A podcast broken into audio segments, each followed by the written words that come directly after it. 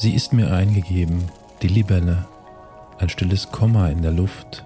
Sie steht, als ihr das Graslicht in die Augen weht. Noch immer zögert sie an einer Stelle.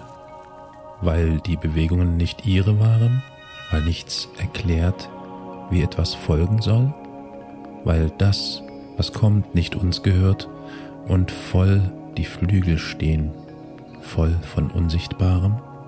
Und wie sie zittert, ist sie ganz für sich, ein unwegbares, schwebendes Gestein. Ein blaues Licht schließt sie von innen ein. Ich sehe ihren Glanz, er schaut doch mich. Wie aufgereihte Perlen ihre Glieder, in ihrem Schimmer kehrt der Sommer wieder.